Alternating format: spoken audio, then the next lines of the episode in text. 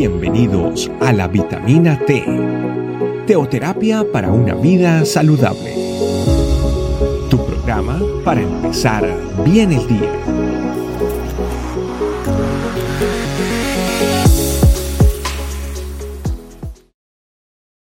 Hola, Dios te bendiga. Bienvenido a nuestra vitamina T del día de hoy en nuestra familia iglesia, este camino.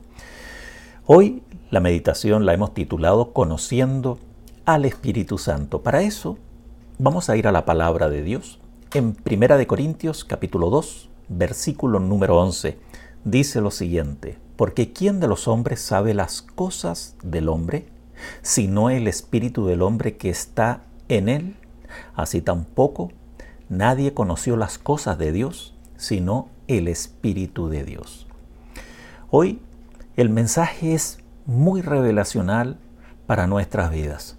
Porque sin duda podemos ver, incluso en nuestras propias vidas, es que el caminar una vida cristiana muchas veces se transforma en vivir esa aflicción que nuestro Señor Jesucristo nos dijo y nos colocó en, en, una prevención de lo que íbamos a vivir, incluso estando en una vida cristiana.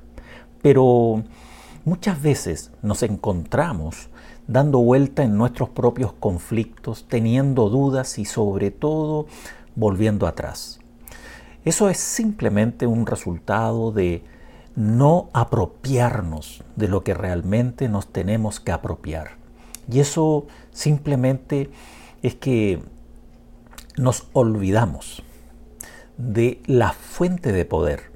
Esa fuente de poder que solamente la encontramos en una comunión con el Espíritu Santo. Tal vez eh, debido a esa necesidad de llenar ese vacío en el corazón, muchos buscan eh, fuentes de revelación, como son eh, libros, manuales, escuchar prédicas, porque creen que a través de eso van a poder tener una vida revelacional. Pero, ¿sabes? No hay nada, nada que pueda reemplazar una real comunión con el Espíritu Santo.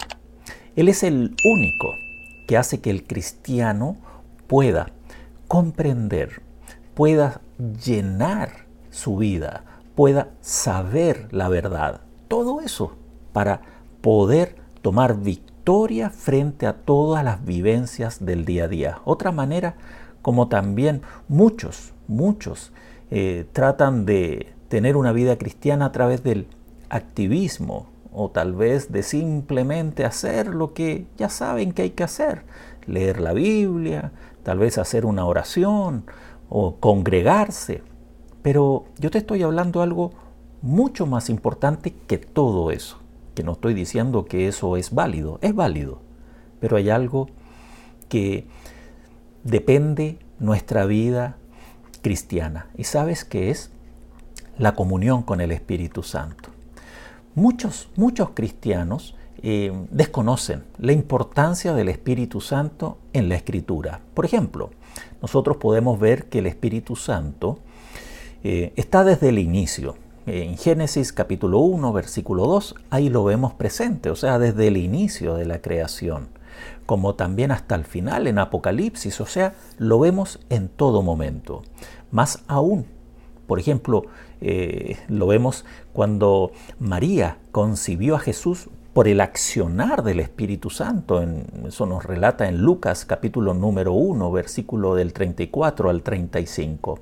También vemos cómo los profetas en la palabra de Dios hablaron eh, inspirados por el Espíritu Santo. La palabra fue inspirada por el Espíritu Santo. Entonces, así podemos seguir y seguir y nos faltaría tiempo, evidentemente, para, para darle la importancia que tiene al Espíritu Santo en la vida de un cristiano.